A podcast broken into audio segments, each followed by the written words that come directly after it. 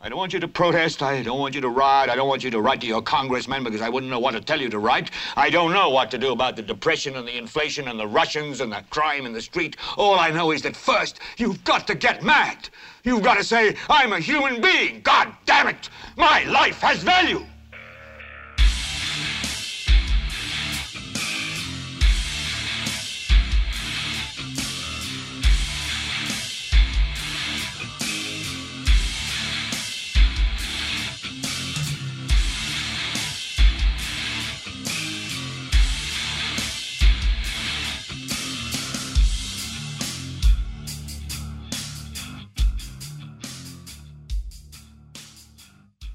Esto es GLBT para Leviatán Podcast. Yo soy Carlos Rodríguez Duzán. ¿Cómo está, gente? Último, último programa del año 2021. Se nos fue, creo que más rápido. Yo lo sentí más rápido que el 2020. Yo no sé ustedes. bueno, ¿de qué vamos a hablar hoy? pues no hacer un resumen. Usualmente hacía un resumen a final de, de, año de las noticias que más me llamaron la atención, pero. Eh, creo que es, muy, es más importante hablar un poquito nuevamente sobre las, hacer una reflexión sobre las futuras eh, elecciones presidenciales aquí en Costa Rica. Y antes de eso, también les quería contar una película que me vi en, Netflix que, que poco a poco iba agarrando muy mala fama por la calidad de películas que ha estado, que ha estado sacando y algunas series también que mucha gente ha catalogado como muy malas, pero que a mí honestamente, bueno, no es que sea súper fan de, Netflix tampoco, pero tienen, digamos, tienen la suficiente calidad como para estar volviendo de vez en cuando a ver qué, a ver qué hay. Igual no voy a entrar en, en todo un, a darles todo un argumento del por qué tantas plataformas de distribución digital, que Disney Plus, que Amazon, ah, que Peacock, Netflix, o sea, que ha llegado al punto en el cual em, algo que yo había visto que estaba muriendo con el tiempo, que habían sido los torrents, que poco a poco habían estado muriendo gracias a, digamos, a Netflix y a Spotify en música. Em, ha renacido otra vez. Estoy viendo un montón de seats en los, en los links de The Pirate Bay que antes ya estaban disminuyendo. Ahora como que la gente está volviendo a la piratería porque honestamente gente estar suscrito a que a cuatro plataformas diferentes para poder ver las películas y series exclusivas que dan en una plataforma pero que no dan en otra, puta, uno termina pagando 100 dólares al mes, como unos 65 mil colones, que cuesta muchísimo más que el cable, teléfono e internet que estábamos pagando a, no sé, a Colby o a Telecable, a quien, le estén pagando el cable. Termina al final ser, siendo muchísimo más caro que un servicio de triple de triple servicio, valga la redundancia. Así que bueno, la piratería está de vuelta, cosa que en Latinoamérica yo creo que nunca la dejamos morir tampoco. Latinoamérica y Asia creo que mantuvimos con vida lo que son los torrents por lo menos. Em, bueno, sí, quería hablarles de esa película Don't Look Up, en Netflix que la vi ayer. Muy, muy buena. Eh, las elecciones, obviamente, como les había comentado, yo estoy viendo aquí un poquito más en mis notas, eh, un par de discos que escuché esta semana de bandas viejas para ver cómo, con qué, con qué propuesta estaban saliendo ahora. Eh, pero antes de entrar, digamos, a los temas principales, quería, como es el último programa del año, dar así rapidón agradecimiento a una lista de compas que durante el año han estado siempre ayudando eh, este proyecto. Ayudando de qué manera, escuchándolo, escuchándolo, compartiéndole, dándole, dándole likes, haciendo comentarios. Eh, es el, el simple, la simple razón por la cual me siento yo a grabar esto y la necedad de sentir las ganas de escuchar mi propia voz. es para poder prácticamente llenar ese vacío de conversar con los amigos que ya por el tiempo, la distancia y la pandemia eh, los se han alejado de uno.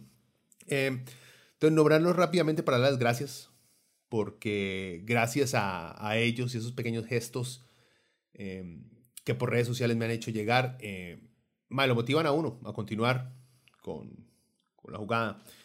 bueno, primero Francisco Sánchez, compa, vecino, el mae de Retro House, que por cierto, me invitó a su, a su stream, a su transmisión en vivo de, en Retro House. Eh, me invitó a jugar contra un juego que jugaba yo desde que tenía 8 o 9 años. O sea, pasar a, revivir momentos de la infancia y de frustración. El mal al final terminó ganando el juego casi que solo, pero ahí hicimos, hicimos feo. Cualquier cosa, vayan ahí en Facebook o en YouTube, busquen Retro House, le dan like a la página del MAE y buscan ahí el video, en el cual obviamente salgo yo, gente. Miguel Jiménez, que a las distancias desde Alemania eh, escucha y ha participado aquí, eh, me, me, puso a sufrir escuchando música nueva, cosa que muy poca gente ha logrado. Eh, a Cris Astúa, también, que estuvo en unos programas que nos sentamos a hablar de Nu Metal, pura vida. Este, Gabriel Arias, siempre está ahí apoyando el compa. Trabajamos en, en HP juntos hace ya bastantillo tiempo. Eh, Danilo Chaverri, que siempre está mandando mensajes, haciendo comentarios, eh, compartiendo eh, links, no solamente de Leviatán, sino links que él encuentra interesante, que le parece que debería escuchar. Me los comparte, muchas gracias Danilo. Samir Zaglul, que ha estado también en el, en el programa varias veces, que escucha, que comenta, que critica, pura vida mae, y obviamente mi hermana Diana Rodríguez, que ha estado varias veces ya con nosotros. Esperemos que esté muchísimas más veces el próximo año. Gracias gente, de verdad. Si no fuera por sus comentarios, sentiría que simplemente estoy hablando como un loco corriendo por las calles con una señal que diga is Night. Pero no, eh, pura vida. Bueno, antes de empezar también mencionar la, el fallecimiento de el surafricano Desmond Tutu, 90 años, un luchador por los derechos no solamente de las personas negras, sino de los derechos humanos, luchador en contra del apartheid en Sudáfrica hace ya bastantillo tiempo, muchos que ya ni se acuerdan, prácticamente el último ejemplo de un estado segregado por una línea racial prácticamente como una fantasía mojada de los nazis en los, en los 30 y 40 en, en Alemania pero en medio de África. Eh, dedicó su vida a esta lucha y otras humanitarias. Estuvo por último luchando también por eh, que tomemos algo de conciencia del cambio climático, cosa que al parecer esa lucha no la, no la pudo ver eh, ganar, no la pudo ver cómo cruzábamos la, la meta y, gente, a cómo vamos con el cambio climático está, está bien difícil. Pero sí, reconocer la vida de Desmond Tutu, le recomiendo que se busquen alguna biografía del Maes. Fue una vida, honestamente, fue una de esas vidas que valió la pena vivir. y sí, es una triste pérdida, pero los 90 años Desmond vivió una vida larga. No, no se nos fue carajillo el Mae. Hizo todo lo que tenía que hacer y más. Así que dejó un gran legado. Bueno, eh, empecemos con, como les digo, bueno, en vez de recomendaciones, van a ser dos discos que escuché esta semana. Me escuché Liquid Tension Experiment, el nuevo disco de Liquid Tension Experiment, que por cierto lo tenía por acá, pero ya lo desaparecí de la lista porque no lo soporté, así que así en vivo. Para buscarles el nombre, pues, porque si no... Liquid Tension Experiment.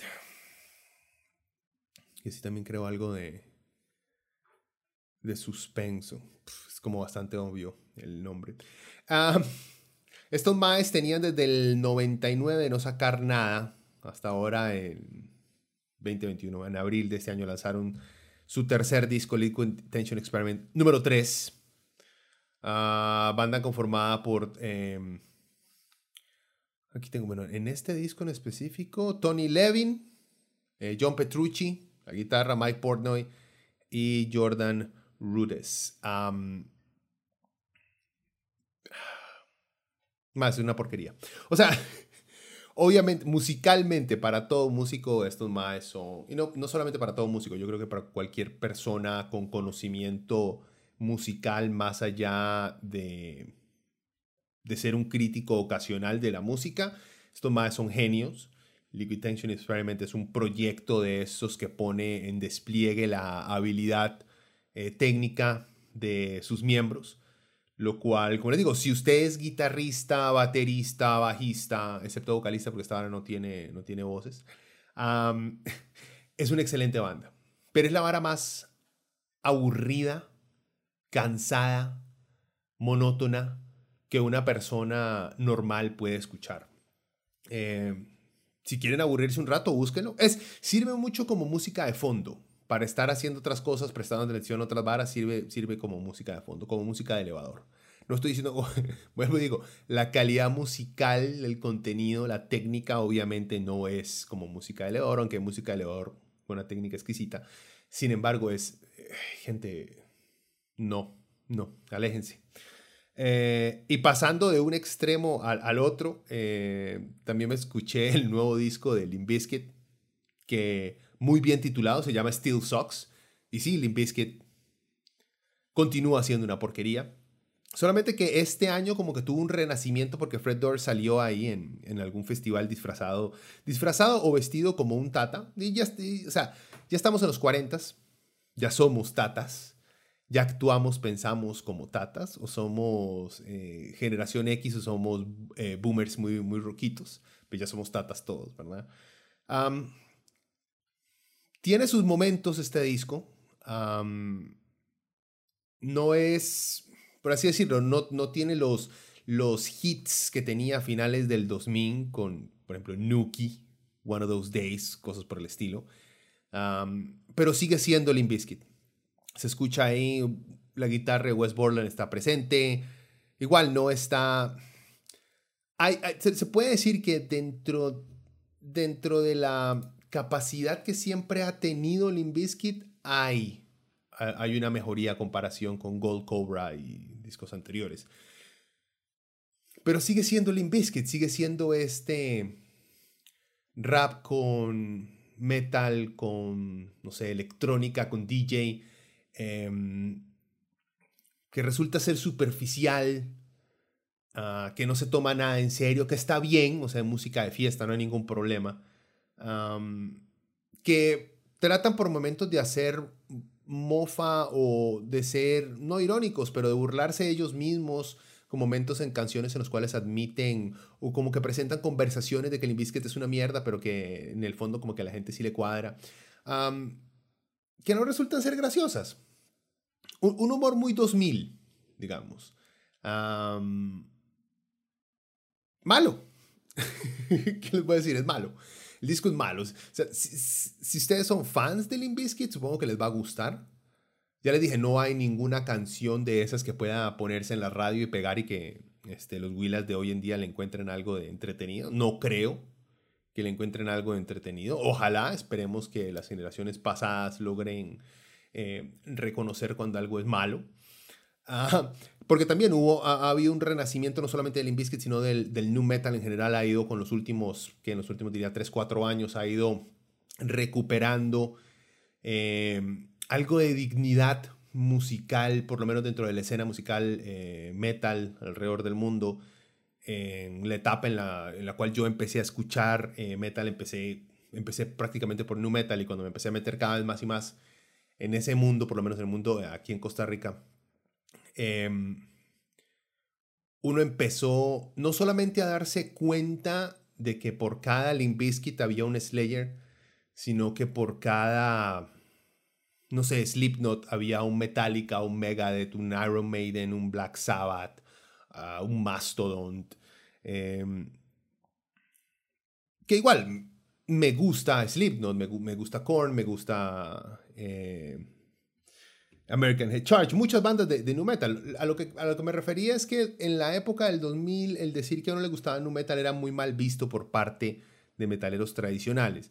Los últimos cuatro años había recuperado algo de dignidad porque mucha de la generación que empezamos escuchando nu metal habíamos como que logrado admitir que a lo mejor técnicamente no sería superior al resto de bandas metal viejas establecidas, pero nos gustaba era algo que valía la pena rescatar. Ahora hay una diferencia muy grande entre un Korn, eh, que técnicamente tiene una propuesta genuina, real, interesante, profunda, hasta se puede decir espiritual por las, las letras que Jonathan Davis le daba a cada una de sus canciones, em, esa propuesta, digamos, es muchísimo más diferente a lo que hace Limp Bizkit. Que es, Limp Bizkit es prácticamente, no sé, reggaetón.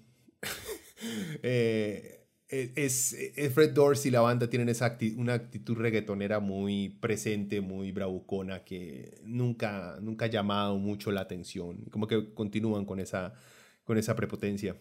Eh, entonces sí, aléjense de Limp Bizkit también. Limp Bizkit fue una mierda a final del 2000 y continúa siendo una porquería. No hay sorpresa. Hay cosas que no cambian por dicha, que nos mantienen, digamos que, aferrados a, a que el mundo no ha perdido por completo la razón cuando decimos, no, sí, ma, el Inviskit sigue siendo una porquería. Pero bueno, pongámonos serios, como este es el último programa. Eh, bueno, antes de ponernos serios, le voy a hablar de esta película, de Don't Look Up. Antes me tomo un cafecito porque estoy grabando tarde y ya. Me quedé dormido viendo el partido de Oklahoma City Thunder contra los New Orleans Pelicans puta, partido más malo, pero tenía ganas de ver este carajillo, un novato nuevo, eh, Josh Giri. Josh, bueno, el apellido es Giri, no me acuerdo el, el nombre del MAE. Muy bueno el MAE, hace pases increíbles, pero le hace falta en el tiro todavía, pero es un novato. Pero qué puta partido más malo cuando uno ve dos equipos malísimos, Zion Williams que al parecer nunca va a volver. Porque como dijo Charles Barkley, Zion parece que Shaquille O'Neal y Charles Barkley tuvieron un bebé. um, bueno, Don't Look Up. Gente, búsquenla en Netflix. La película es con Leonardo DiCaprio, con esta maecilla que salió en The Hunger Games, muy buena actriz. Pero por lo menos en esta película me muestra que es una excelente actriz. Em, es con un elenco de actorzazos. Eh, Meryl Streep sale, eh, hace de presidenta de Estados Unidos. Que por cierto, me he dado cuenta que en, muchas, en varias películas eh, de Estados Unidos les encanta utilizar la figura eh, satírica o burlesca de la presidencia de Estados Unidos y poner de vez en cuando una mujer a representar ese, ese Sarah Palin, Donald Trump, em, de, ridiculez y superficialidad este, política y satírica. la película es sobre un par de astrónomos que descubren que un cometa se acerca al planeta Tierra y nos va a pegar y nos va a matar a todos. Entonces la película, bueno, primero, tenía tiempo de no literalmente cagarme de la risa solo por algún segmento de la película. Eh, ahorita les cuento en cuál era. en fin, la película es eso. Eh, este par de astrónomos observan un cometa, se dirige a la Tierra, si nos golpea, eh, va a ser, es un cometa más grande que el que extinguió a los dinosaurios.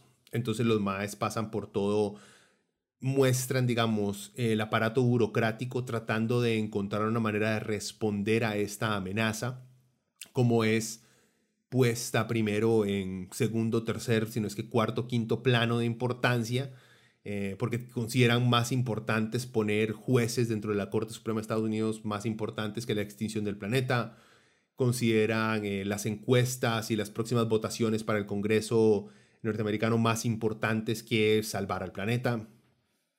Obviamente la película entera es una, podría decirse que una, analogía, una, una, comparación prácticamente que directa con cómo estamos afrontando el, la amenaza del cambio climático, que tienen años de años, de décadas, los científicos diciéndonos que nos estamos matando y vamos a, a matar al planeta. Bueno, no vamos a matar al planeta, vamos a, vamos a quitarle la capacidad al planeta de sostener vida humana. O sea, no vamos a explotar el globo, pero simplemente el planeta no va a tener la capacidad de mantenernos a nosotros ahí encima jodiéndole la puta vida por mucho tiempo más. La película es excelente.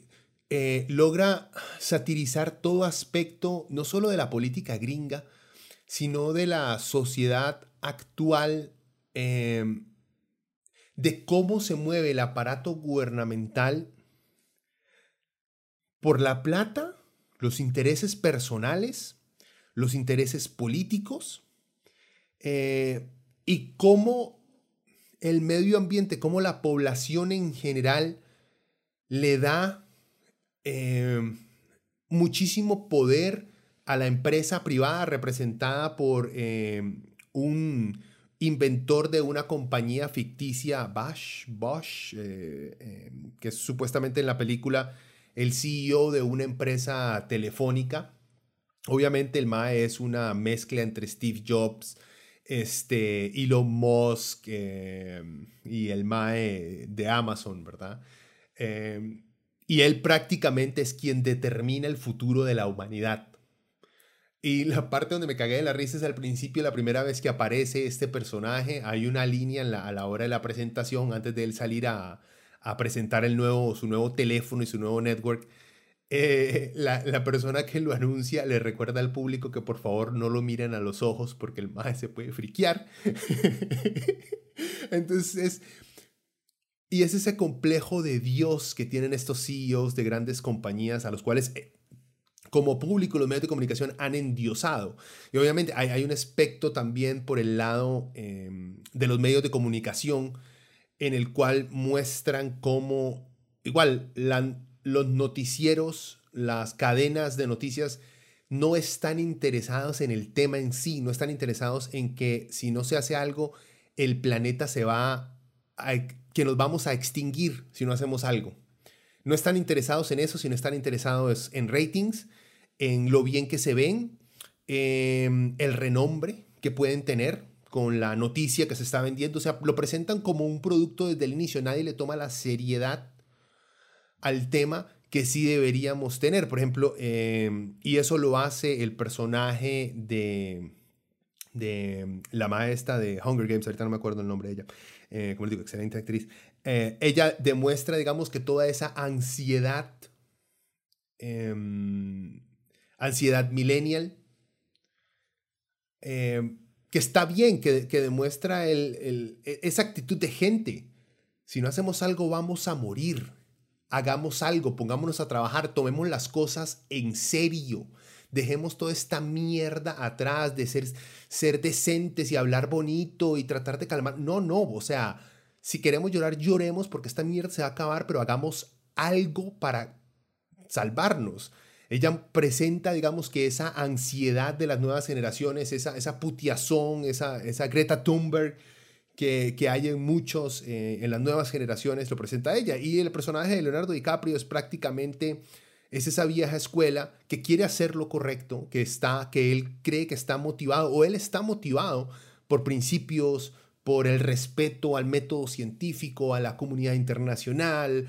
E, e, él cree todavía y confía en apelar a los poderes según el orden que se le estableció a su generación porque creía que sus líderes eran personas serias que iban a tomar verdaderas acciones para salvarnos a todos cuando llegara ese momento.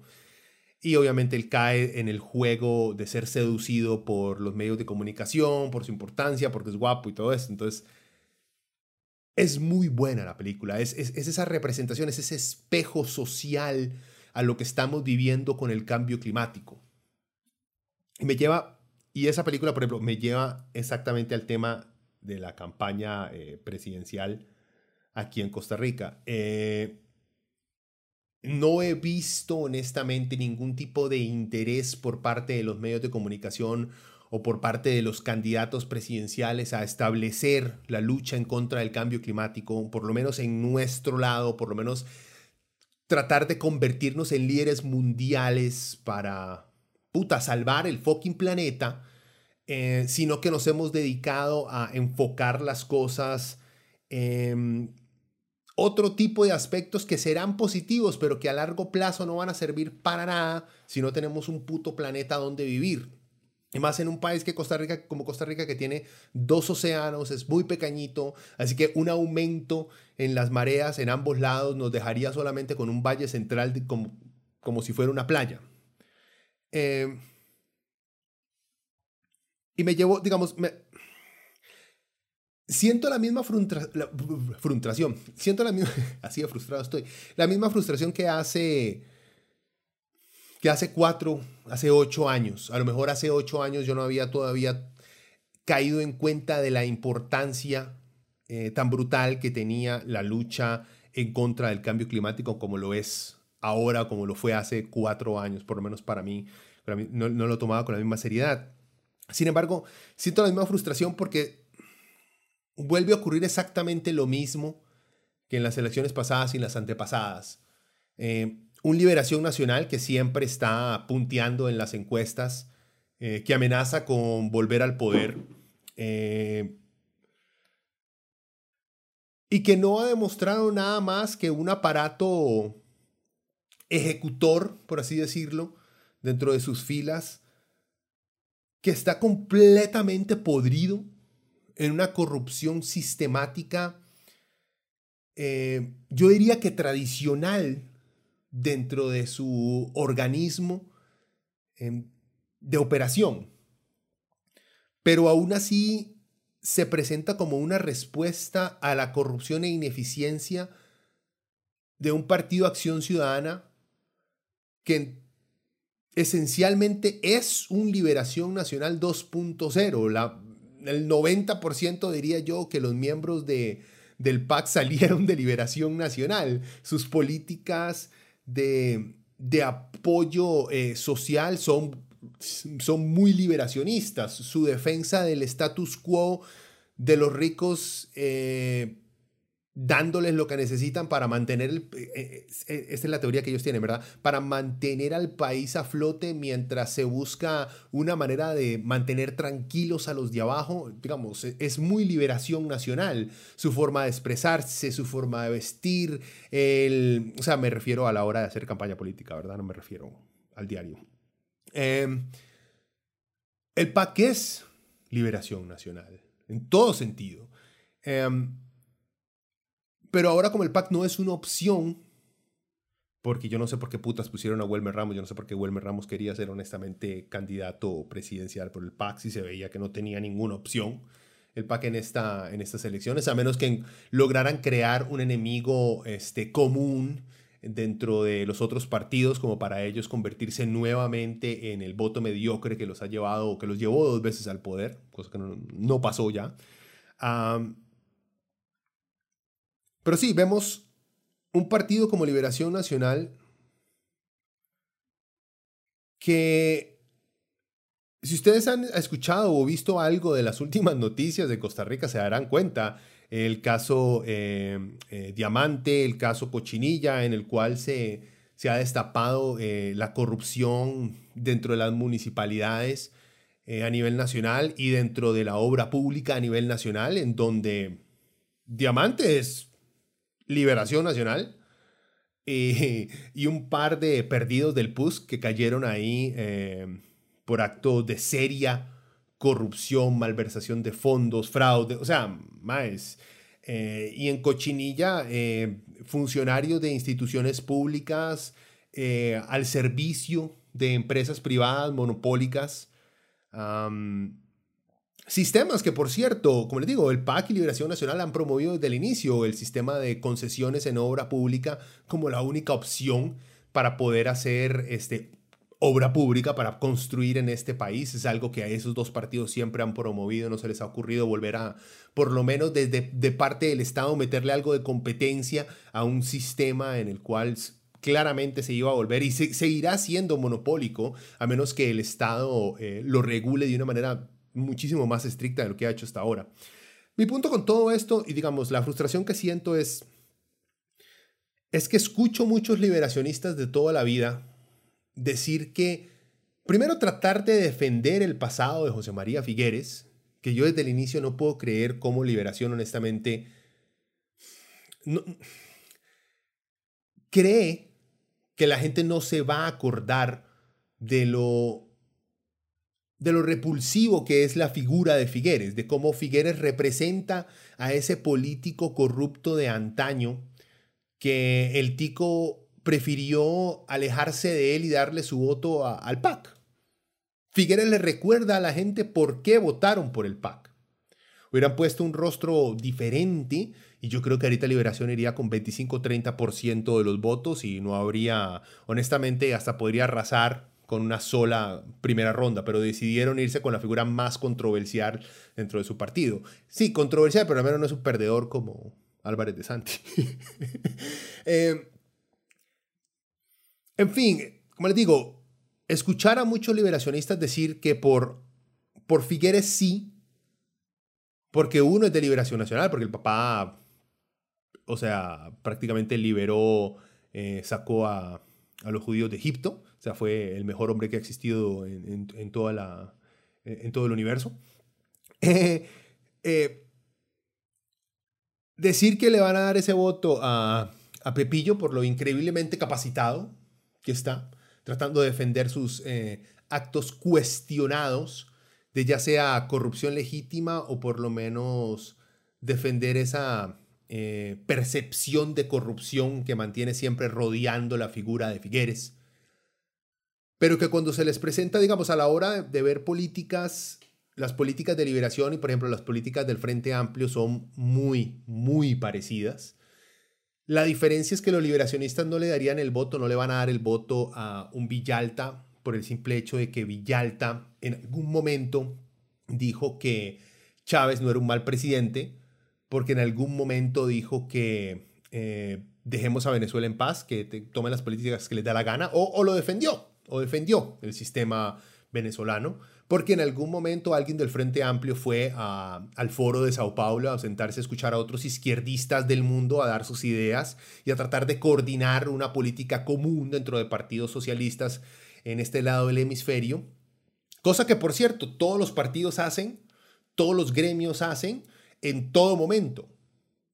El sector arrocero costarricense obviamente tiene que tener este, su, su, semanita o su mes en alguna parte de América Latina donde se reúnen a hablar sobre el arroz, cómo cultivar arroz, cuáles son las, las nuevas técnicas que existen, cuáles son los problemas que tienen que afrontar, cuáles son las políticas públicas que tienen que promover para ayudar a los productores nacionales de arroz, lo mismo con los de la carne, lo mismo con los de la telecomunicación. Esto es algo que todo sector hace en todo momento. Pero como en este país eh, la derecha y los medios de comunicación, los cuales le pertenecen a empresas privadas, nos han vendido em, esta vara de téngale miedo al socialismo porque nos va a llevar a la bancarrota. El, clásico miedo de los dueños de los grandes, de las grandes empresas, de los de, plata, eh, que nos meten un miedo no porque de verdad les importe un país, les vale, les vale el carajo el país, es el miedo porque saben que las políticas de izquierda van a romper sus monopolios, van a cambiar el sistema en el cual, del cual han lucrado y mantienen una desigualdad creciente en este país y en el resto de países en el cual eh, mantienen, digamos que, control sobre los aparatos económicos y de desarrollo. Ahora bien, entonces no votan por Villalta porque alguien del Frente Amplio fue fuera de Sao Paulo, porque Villalta en algún momento defendió a Chávez, eh, todos porque o dijo algo Villalta en algún momento, o alguien de su partido dijo algo socialista, o apoyó a algún violador de derechos humanos, que no está bien, digamos, no está bien, yo no estoy diciendo que esté bien. Por eso no votan por Villalta, porque las políticas son prácticamente las mismas. Un liberacionista que usted le plantee una política exacta que esté en contra de Villalta por una política exacta, se los pongo así, prácticamente se estaría disparando en el pie porque es una política que Liberación Nacional en algún momento va a tratar de copiar. Pero no votan por Villalta por sus asociaciones comunistas que son problemáticas, pero sí votan por Figueres, aunque tenga asociaciones de corrupción dentro del partido gigantescas. O sea, existe una hipocresía gigantesca en este país, que prefieren darle su voto a un partido con decenas, decenas, si no es que cientos de casos y acusaciones de corrupción, como es el Partido de Liberación Nacional, prefieren darle su voto al corrupto que darle su voto al socialista porque fue al foro de Sao Paulo. ¿Y por qué le tienen miedo al foro de Sao Paulo? Porque un par de babosos en medios de comunicación les dijeron que había que tenerle miedo. ¿Y de dónde eran estos medios de comunicación? De otros gobiernos, del mismo gobierno de algunas entidades de Naciones Unidas, de algunas asociaciones sin fines de lucro encargadas de velar por la protección. No, las empresas privadas les dijeron a la gente que el socialismo es malo. La empresa privada le dijo al tico que luchar en contra del gran capital que ellos representan, que ellos son, es malo para el tico. O sea, ustedes sí entienden la falta, también la falta de análisis que tenemos como sociedad. Como digo, exactamente igual que esta película que les acabo de nombrar. Tenemos el enemigo enfrente, todos lo podemos ver, pero prefieren, preferimos escuchar al abogado defensor del criminal y creerle a él que a la víctima y al abogado de la víctima.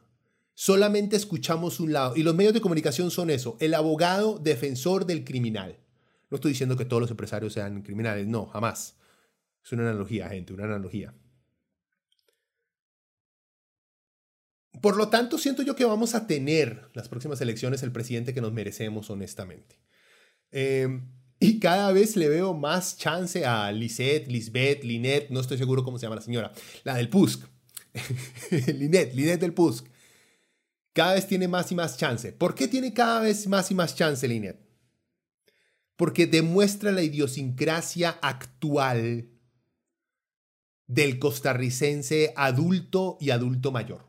No de los jóvenes, del adulto y adulto mayor que son los que más votan. Los jóvenes hablaremos, hablaremos, los jóvenes hablarán, perdón, mucha mierda. Que sí, que hay que cambiar esto, que el sistema es corrupto, que esta vara es una porquería, no, no hay que cambiarlo. Hacen sus programitas hablando caca, diciendo puta, puta, puta, malas palabras por todo lado, que yo también lo hago, no hay ningún problema. Pero que se convierte, digamos que, es una rebeldía sin conocimiento y sin valor. ¿Por qué sin valor? Porque quieren una rebeldía a nada.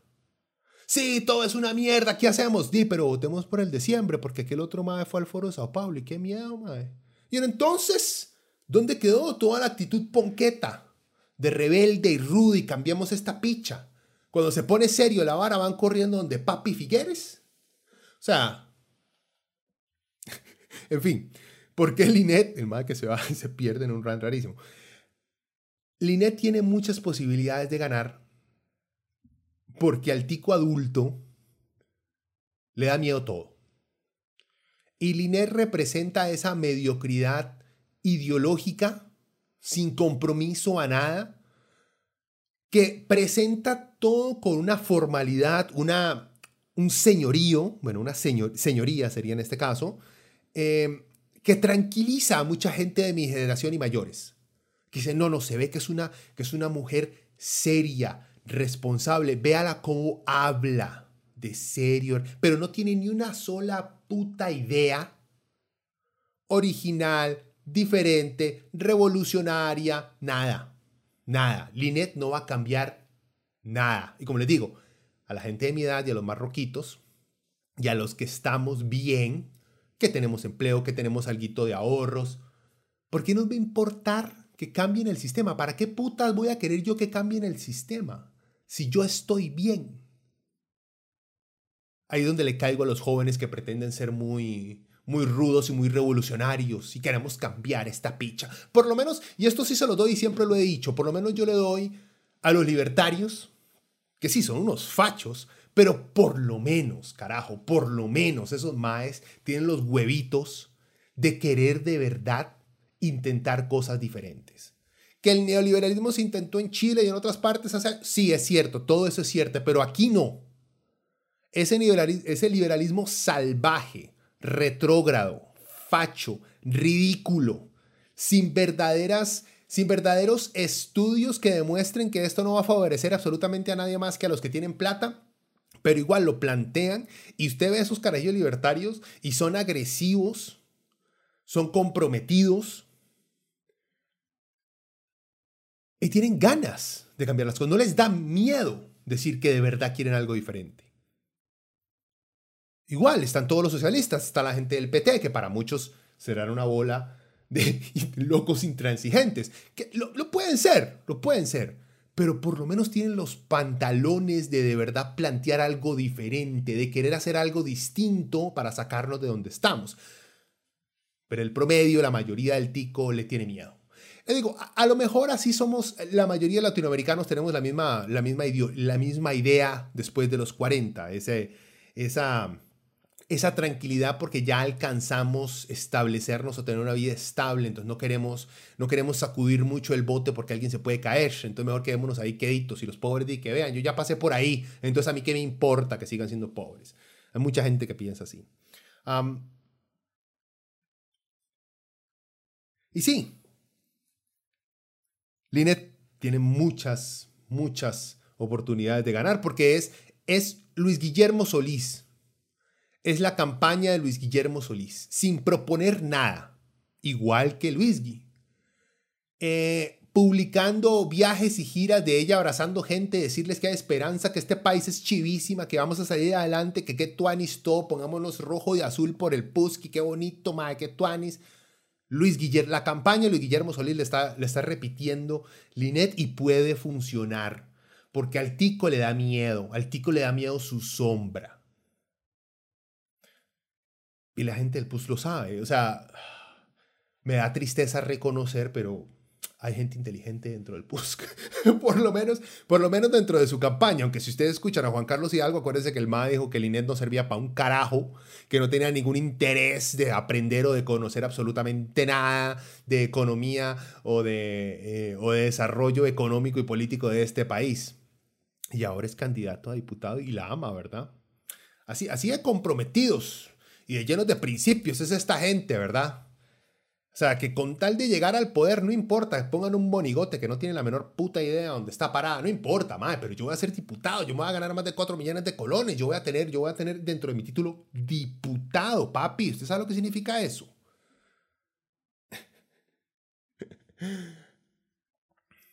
Pues sí, nos esperan unas elecciones, siento yo que bastante, bastante tristes. Las últimas encuestas que vi estaba Pepillo de primero, empatado prácticamente con Linet, eh, seguidos de en tercer lugar Fabri, siempre una, una amenaza. Me digo, eh, la gente, y digo que Fabricio no es una amenaza no simplemente por hablar mal de su fe, em, lo, lo cual admito, lo he hecho, no debería, pero por la, idea de Fabricio de enfocarse en establecer un Estado concentrado en Dios, cuando las necesidades que tiene el país son tan claras, tan serias. E, eso es lo que más me asusta y el desinterés de Fabricio por tener ideas concretas de desarrollo económico, sino que pretende o copiarle el plan económico a los derechistas retrógrados del PUSC eh, o dejar que algún libertario se les cuele por ahí, algún Eli Feinstein, y les venda alguna idea de venderlo todo con tal de mantener a las iglesias sin pagar impuestos, porque obviamente eh, Dios no quiere que las, impuestas, las iglesias paguen impuestos, ¿verdad? Eh, los impuestos ofenden a Dios, los impuestos que se utilizan para pagar la educación, los bomberos, la policía de este país, la caja del Seguro Social, el pagar esos impuestos ofende a Dios, entonces como está dentro de las prioridades de Dios, que las iglesias no paguen impuestos, entonces Fabricio es una buena opción. No, como les digo, ser, evangélico no es malo, ser religioso no es malo. Es como toda organización en la cual existe gente que tiene otros intereses por encima de la espiritualidad. El problema no es el culto evangélico, el problema no es el culto católico o musulmán o, judío. El problema es los intereses económicos que están colados juntos a esa fe que quieren por, en, en dos aspectos quitarle derechos a poblaciones que no les caen bien, porque su libro, no el de todos, su libro les dice que no deben tener los mismos derechos que los demás, lo cual es una actitud muy facha, obviamente, por algo van de mano en mano a veces la religión y los, los fachos. pero por otro lado, su desinterés económico, con tal de que ellos estén bien, entonces dejar que sea la derecha la que tome las riendas de la economía en algún gobierno de Fabricio. Entonces, digamos que asusta una presidencia de Fabricio, pero a mí no me asusta tanto por las luchas sociales, porque siento yo que no creo que vaya a tener el poder como para deshacer los alcances que ya ha tenido la comunidad LGBTI, por ejemplo, en ese país, o los derechos de la mujer en el país. Sin embargo, le haría la vida imposible tratando de trabar eh, esos desarrollos y la implementación de políticas que ayuden a esas poblaciones, sí, sin duda alguna. Me preocupa más es el, aspecto económico, el que, el que Fabricio le dé las riendas por completo a un par de fachos o un par de libertarios para que hagan lo que les dé la gana, con tal de que no se metan con las iglesias y los impuestos que tengan que pagar. Eso es lo que me preocupa de Fabricio. Y creo que por ahí vi de cuarto está Villalta y después está Chávez eh, Rodrigo Chávez, y que me sorprende honestamente, pero ahí está, ahí figura el tipo. Y, y está todo el resto. Yo esperaba muchísimo más de, de, Rolando Araya. Yo creía que tenía más pegue. Él también creo yo que creía que tenía más pegue, lo cual demostró que no. Al parecer, que, que Pepillo lo mandara para el carajo cuando Araya trató de negociar o, la, o una diputación o el Ministerio de Educación o de Agricultura, no estoy seguro cuál trató de negociar. Creo que Pepillo veía algo que nosotros no veíamos. Rolando Araya no es tan popular como él creía que era popular. O sea, Rolando Araya tal vez sea popular dentro de un grupito muy minúsculo dentro de Liberación Nacional, pero afuera, no. Nadie ni siquiera se acuerda del pobre, del pobre don, don Rolando. Don Rolando. Eh, pobre señor, del, el hermano del alcalde Diamantes. Así de sencillo, para que se acuerden. Todo, todo queda entre familia, ¿verdad? pues sí, gente. El próximo año va a ser un año honestamente bastante sorpresivo. A menos de que, como le digo, a mí no me sorprendería para nada que gane Linet. Demuestra mucho la idiosincrasia del tico. Me sorprendería que volviera Liberación Nacional al poder. Sería bastante sorpresivo.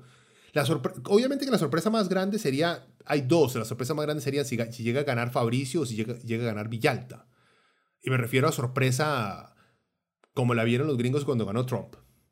Igual, si gana Fabricio o gana Villalta, igual usted va a ver gente del otro lado llorando del miedo. Si gana Fabricio, usted va a ver muchos de la comunidad LGBTI cagados del susto, porque sí, Fabricio representa una amenaza. Y si ustedes ven a Villalta ganar, uff, las asociaciones de dueños, los clubes de tenis de este país. Eh, va, a haber mucho roco, va a haber mucho banquero llorando si llegara a ganar Villalta. Y los medios de comunicación se volverían completamente locos si llega a ganar. Esta es la diferencia. Yo no creo que los medios se asusten tanto si gana Fabricio. Nada, lo verían como sentarse a hablar con este mopillán, este más periodista de los nuestros, sabe cómo es la jugada. Pero si gana Villalta, yo creo que sí se cagan del susto. Y veríamos cómo todos nuestros medios se convertirían literalmente en un Fox News, ¿verdad? Constantes ataques a cualquier movimiento que haga Villalta. Pero sí lo veo muy lejano.